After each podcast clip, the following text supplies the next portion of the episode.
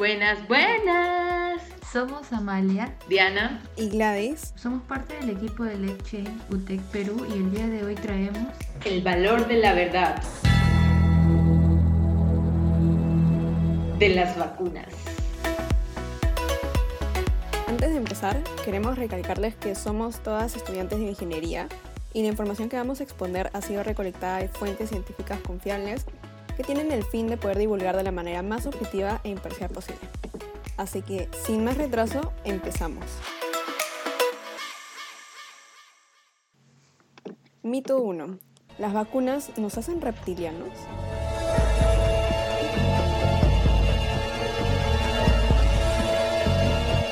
Falsa. Últimamente han surgido estos mitos de que nos pueden modificar el ADN, pueden insertar un chip o incluso la vacuna tiene magnetos. Entonces ahora los vamos a desmentir. Por ejemplo, en el caso del microchip, el origen, que más que nada circulado por redes sociales, es que el coronavirus es un invento de fuerzas oscuras comandadas por Bill Gates para ejercer un control sobre las masas mediante chips implantados en esta tan deseada vacuna. Esto monitorizado por la red 5G. El, el, objetivo final, el control mental masivo.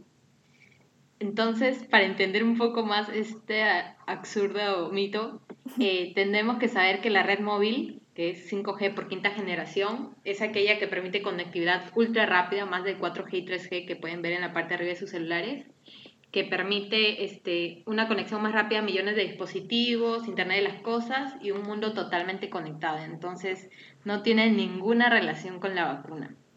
Incluso no hay pruebas ahorita de todas las millones de personas vacunadas que hayan sido implantadas con una pieza de hardware de seguimiento para esto.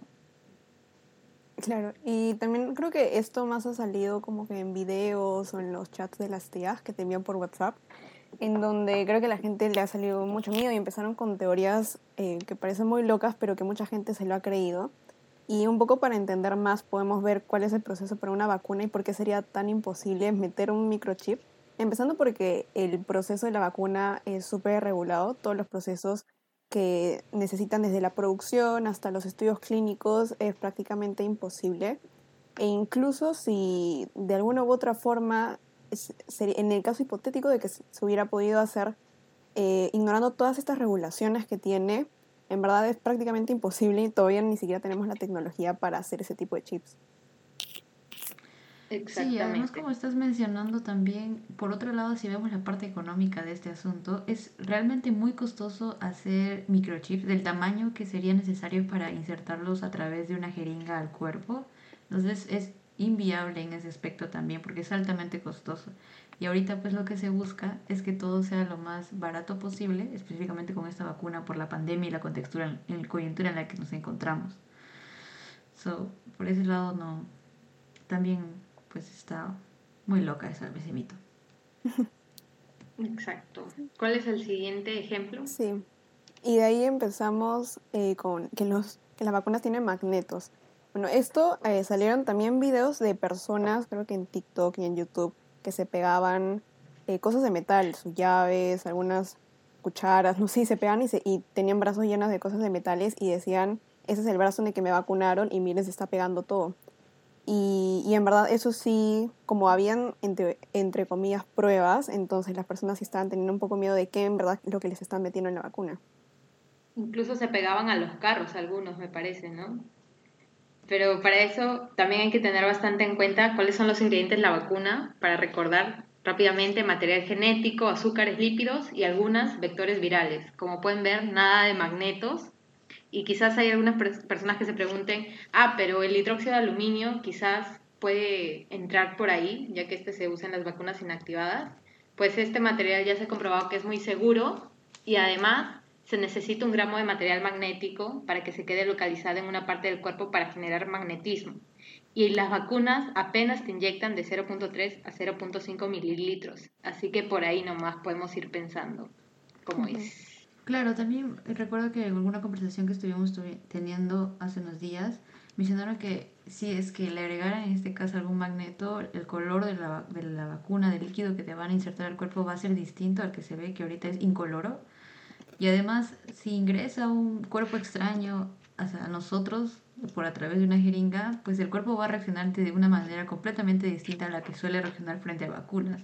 Entonces no es algo que pasaría tan desapercibido con solamente que nos peguemos monedas por algunos segundos a nuestro cuerpo. Sí, de hecho. Y bueno, solo como para terminar de este tema, eh, prácticamente porque es que se pegan, es porque tenemos como que una capa de grasa que también es la que nos protege y, eh, y prácticamente eso, eso, es lo que se pegan. Tal vez no se bañaron por mucho tiempo y se pegaron las cosas, pero para poder comprobarlo se pueden poner talco y ahí van a ver que las cosas de metal ya no se van a pegar. La verdad es que eso es muy probable en este frío que está haciendo. No los juzgo.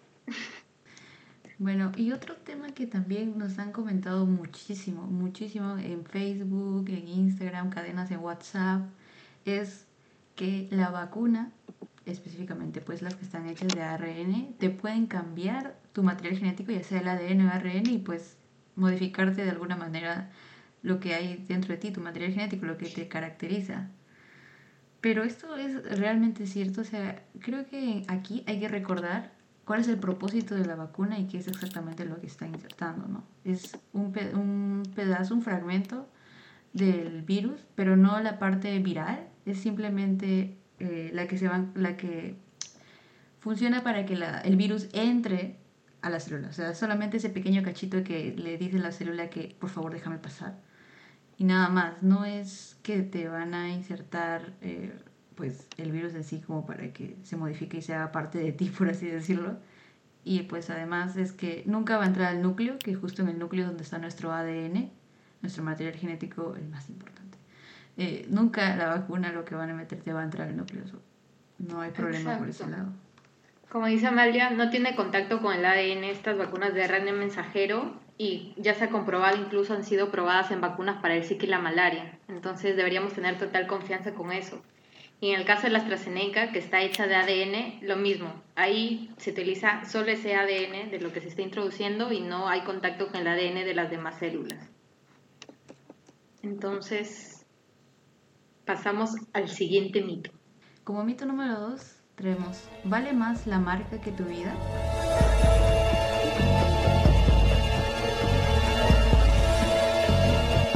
Falsa.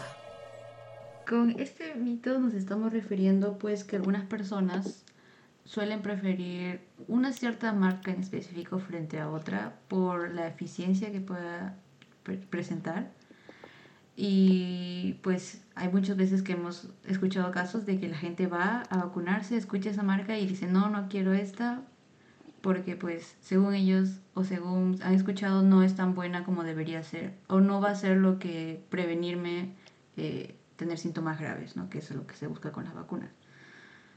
Y pero en verdad creo que eh, si lo vemos ahorita de que con la justificación de que no nos van a dejar entrar a otros países, porque esa es una de las justificaciones que más he visto en comentarios de publicaciones sobre este tipo de marcas, que no te dejan entrar específicamente en la Unión Europea por ciertas marcas, creo que eso está más enfocado a temas burocráticos más que a temas de salud, que es lo que realmente importa, cuidar la salud de uno mismo y los de otros.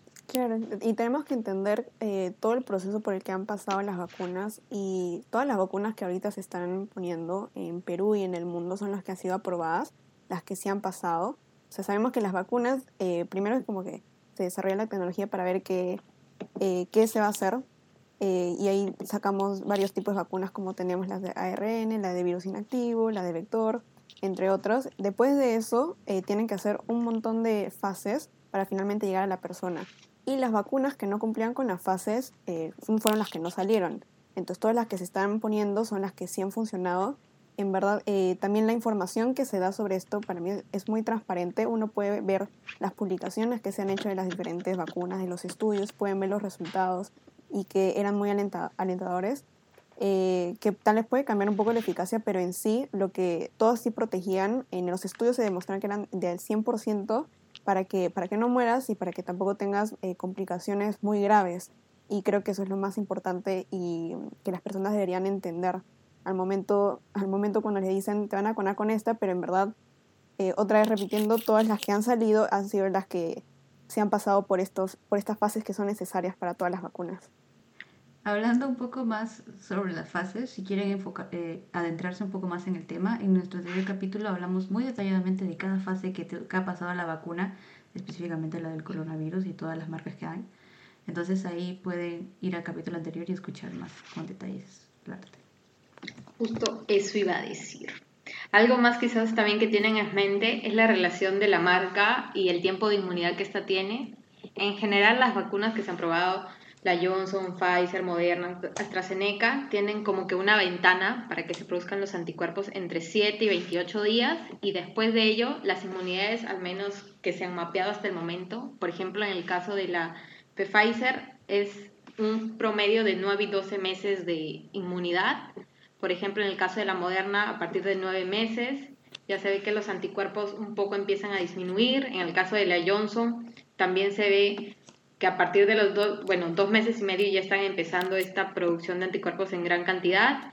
Y la, en el caso de la AstraZeneca, eh, ahí recomiendan un poco alargar la segunda dosis lo más posible, lo más que se pueda, para también reforzar la inmunidad. Quizás esto tiene que ver, o lo vamos a, ver un poco más adelante, con la booster vaccine, que es la tercera dosis, que también se ha, comprobado o se ha recomendado que se tome aproximadamente después de, esta, de que acabe estos anticuerpos de la segunda dosis, incluso en la Sinopharm, que es la que comenta Male, que es con la que se tiene más desconfianza, en Abu Dhabi ya se ha aprobado esto, que sea obligatoriamente que se dé la tercera dosis.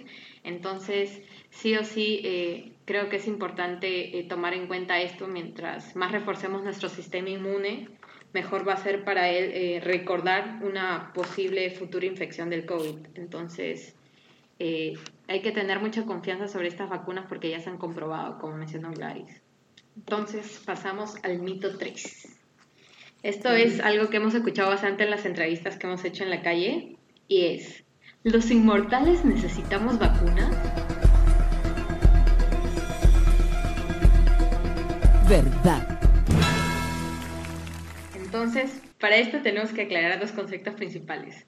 Uno es eh, la inmunidad innata y la inmunidad adquirida. La inmunidad innata se podría decir que es como que la primera línea de defensa de nuestro, de nuestro organismo frente a una sustancia extraña o dañina. Y en el caso de la inmunidad adquirida es aquella que el sistema empieza a aprender, el sistema inmunológico empieza a aprender cuando la persona se encuentra expuesta a diversos antígenos, sustancias no naturales que entran al organismo entonces empieza a recordarla si es que hay una posible futura infección del mismo antígeno y también es porque también es por ello que se le llama también inmunidad específica porque se enfrenta a ese a esa sustancia específica y trata de atacarla con, con lo que recuerda que, que le eliminó anteriormente. Entonces, sí o sí, necesitamos vacunas para que nuestro sistema inmune pueda combatir a este virus. Sí, porque bueno, prácticamente eh, mi súper resumen de qué hace la vacuna es que le enseña prácticamente cómo es que pelea el virus, eh, le enseña cómo es que se ve para que cuando una vez entre ya esté, se puede decir como entrenado el sistema inmunológico, porque el virus COVID-19 eh, recién salió y como, y como 19 sabemos que salió en 2019 y no, antes no había infectado a ningún humano, nadie estaba preparado, ningún sistema inmune estaba preparado para este tipo de virus. Entonces, eh, si entras sin que te vacunes, tu cuerpo nunca antes lo ha visto, entonces por ello que puede hacer tantos estragos y puede llegar hasta la muerte. Y en verdad eh, podemos dar ejemplos de otras muchas enfermedades de las cuales ya existen vacunas y que nos ha ayudado eh, para que la mortalidad infantil baje tanto, porque antes morían, antes las personas tenían tantos hijos y se morían más de la mitad. Y ahora sabemos que gracias a las vacunas estas enfermedades que antes nos mataban desde muy pequeños eh, se han prácticamente erradicado. Así es. Por poner solo ejemplos rápidos, las vacunas de la hepatitis A, la hepatitis B, que se coloca cuando recién nacemos, o la vacuna de la influenza, la varicela. Todo esto en realidad ha sido para reforzar el sistema inmunológico y prevenir estas enfermedades. Y como hemos visto, los efectos obviamente han sido positivos. Entonces ya desde ahí creo que podemos tener una base como para confiar y decir si esto funcionó, es la misma función que está cumpliendo la vacuna ahora contra el COVID. Sí, que creo que también es importante recalcar porque sé que muchos de los que podrían estar escuchando dirán, pues yo me cuido, hago ejercicio, como sano y pues ya me dio COVID y no lo sentí. O tal vez no les da y se sienten muy seguros porque saben que su sistema inmune está muy, muy saludable. Pues sí, está bien. Pero como dijo, ya, como justo acaba de decir Diana, es que ya se han erradicado antes enfermedades, inclusive la hepatitis A y B, que con las vacunas y los buenos resultados que han habido después de aplicarse las vacunas a todo el mundo, pues lo mismo se busca con el COVID, porque aunque a uno mismo no le pueda afectar tanto la enfermedad, pues porque el sistema inmune está demasiado fuerte, le va a afectar probablemente a un ser querido, cercano, que espero que no, pero que le pueda afectar mucho más fuerte a él. Entonces el objetivo de las vacunas es finalmente que todos nos protejamos y no nos quiten a nadie valioso en nuestra vida. Entonces es muy muy importante vacunarse, así se crean inmortales. Pasando para el mito 4, tenemos, ¿es necesario colocarme la vacuna si el virus va a seguir mutando? Verdad. Bueno, primero que tenemos que entender, y creo que todos ya hemos escuchado en las noticias de estas nuevas variantes que han salido del virus. Eh, bueno, el virus cuando entra a una persona y se va replicando, entonces hay posibilidad de que vaya cambiando eh, la información genética y por ello es que va mutando. Eh, ya se han hecho varios estudios y de todas formas eh, todos los días, todos los meses se están siguiendo haciendo estos estudios para si las vacunas que ya han salido son igual de eficaces para las variantes nuevas, que sabemos que si han sido más, son más contagiosas, en algunos casos todavía se evalúa si que, son, que pueden llegar a ser más graves, pero hasta ahora de, de las evaluaciones que se han hecho, sí se ha demostrado que las vacunas siguen protegiendo.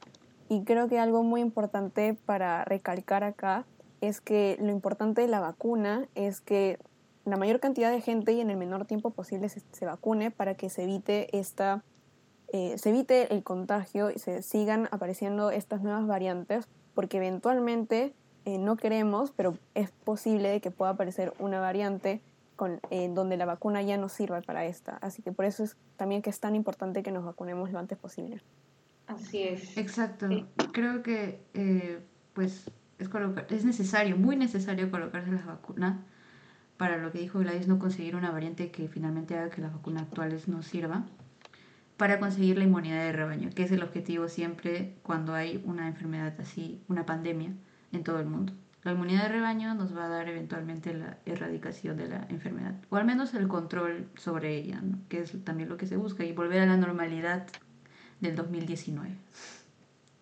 Buenos tiempos aquellos. Y quizás a partir de esta pregunta pueden salir muchas preguntas más que vamos a tratar de resolver más adelante, pero una también que he escuchado es que si para estas nuevas este, variantes, se puede también mezclar incluso las vacunas. Aunque suene loco, me parece, o ya he leído que se ha comprobado que, por ejemplo, ponerse una dosis de AstraZeneca, solo en el caso de estas dos, y de la Pfizer, este, se ha mostrado que se sigue con la efectividad, pero lo que se recomienda sí o sí, o sea, no es que vayas a hacer un licuado de todas las vacunas, sino que se siga el mismo esquema, primera y segunda dosis de la misma vacuna, porque esta, esta prácticamente es una excepción pero para los demás países que obviamente no contamos con esas vacunas y tenemos otro tipo, sí o sí debe ser la misma vacuna para la primera y la segunda dosis, como ya mencionaron las chicas, donde ya se han comprobado que sí funcionan para las variantes actuales. Así que, por favor, los invitamos a que vayan a las vacunatones. Claro, y ahora hay fiesta, así que con todo nomás. y para terminar, vamos con los casos específicos que los recogimos de sus preguntas de Instagram. El primero, y el que se repitió bastante, es acerca de las enfermedades preexistentes. En este caso, eh, se han visto casos de personas que han llegado incluso hasta UCI por tener comorbilidades, o sea, diabetes, obesidad, ya eh, en su organismo. Entonces, el sistema inmune obviamente con esto va a estar un poco más debilitado, ya que ha tratado también de sobrellevar estas enfermedades. Y si te contagias COVID encima de ello, entonces va a complicar esta situación de una manera extrema. No es que el COVID, o sea, te ponen la vacuna del COVID y el sistema diga, ah, ya, ahorita sí va, vamos a descontrolar todo. No, no es así, sino es que debemos ser conscientes de que las hay personas que ya tienen algunas enfermedades previas y esto empeora la situación. Por eso es que se recomienda todo lo que dijo Amalia, aparte de la dieta, el ejercicio, todo eso, también para eh, sobrellevar un poco, aunque sabemos que la vacuna aquí es, es lo más importante. Sí, está muy, muy cierto lo que dices. Otro caso que también se ha escuchado bastante es que den positivo después uno o dos días, o bueno, ya una semana máximo de tener, de haberse aplicado una dosis de cualquier tipo de vacuna, de cualquier marca de las vacunas actuales, ¿no? Eso creo que ha causado, pues, diciendo que las personas digan que la vacuna activó el virus en mí y ahora, pues, por culpa de la vacuna tengo COVID. Si no me hubiera vacunado no tendría COVID. Y bueno, en ese caso, como ya se ha mencionado también en los anteriores podcasts, la vacuna no tiene ninguna parte viral del COVID, entonces no tiene la posibilidad de activar el virus. Lo que puede haber pasado es que en la ventana, por ejemplo, si hablamos entre la primera y la segunda dosis, donde no se ha generado ningún anticuerpo, porque pues una vacuna total es hasta la segunda dosis, eh, te hayas contagiado, hayas tenido la suerte de estar con alguien positivo y te hayas contagiado pero la incubación hasta que se presenten los síntomas demora unos días. No es que te contagies y el día siguiente ya tengas dolor de cabeza, fiebre, malestar general y todo eso. Demora unos días dependiendo de cada persona. Entonces, y justo pues da coincidencia que te vacunaste unos días antes. Eso pudo haber sido un caso. Y pues si hablamos de que ya tienes las dos dosis y das positivo luego, puede ser el mismo caso que te hayas contagiado justo apenas tal vez al día siguiente que te aplicaste la segunda dosis y no había pasado la ventana necesaria para generar los anticuerpos y pues estás positivo y te da te afecta mucho en los síntomas, ¿no? Porque igual con la vacuna te puede dar positivo, pero los síntomas van a ser casi inexistentes. Pero en este caso hablamos de que te dé positivo y que te dé síntomas un poco así serios, ¿no? Entonces, pues eso es que te hayas contagiado en una ventana de tiempo en que no tenías los anticuerpos generados todavía. Sí, y, y, recalcando esto último que dices, Amalia, de que hay que recordar que la vacuna no te hace totalmente inmune. Puede ser que tengas la vacuna, ya estés dentro, ya hayan pasado los, los días suficientes para que generen los anticuerpos y luego des positivo. Entonces recordemos que la vacuna no va a evitar el contagio, eh, sino que te den síntomas fuertes o que llegues a UCI o puedas fallecer. Y justo con este último tema de que hay personas que morían después de la vacuna, eh, algunos casos pueden ser lo que se mencionaba anteriormente de que dieron, que se contagiaron antes, eh, antes de estar ya completamente protegidos, o en muchos otros casos pueden ser por otras enfermedades que se han complicado. Eh, pero muertes por vacunas, sabemos que no, ya se, se han hecho todas las investigaciones, se saben que las vacunas son seguras, para ello sirvieron todos los estudios clínicos eh, que sabemos son súper regularizados. Entonces, eh, tenemos que saber que, y dejando como último mensaje, que las vacunas nos van a salvar. Eh, también tenemos que pensar en las personas que están a nuestro alrededor, pensar en justo en estas personas también que no pueden vacunarse. Nosotros estamos también con la responsabilidad de protegerlos. Así que los invitamos para que se puedan ir a vacunar cuando les toque y que, y que se protejan mucho y sigan con los cuidados de distanciamiento, la mascarilla y todo y que ojalá eh, con todas estas medidas pronto podamos regresar a una vida un poco más tranquila como la teníamos antes. Es cierto. Esperamos que con todo lo que hemos mencionado hayamos podido desmentir estas conjeturas, eh, ya que habían generado una desconfianza en la población. Entonces ustedes sean nuestros aliados para difundirlos a más personas. Gracias por escucharnos hasta aquí. Si tienen alguna duda, coméntenos por nuestras redes sociales. Y nos vemos hasta el próximo episodio. Bye. Bye.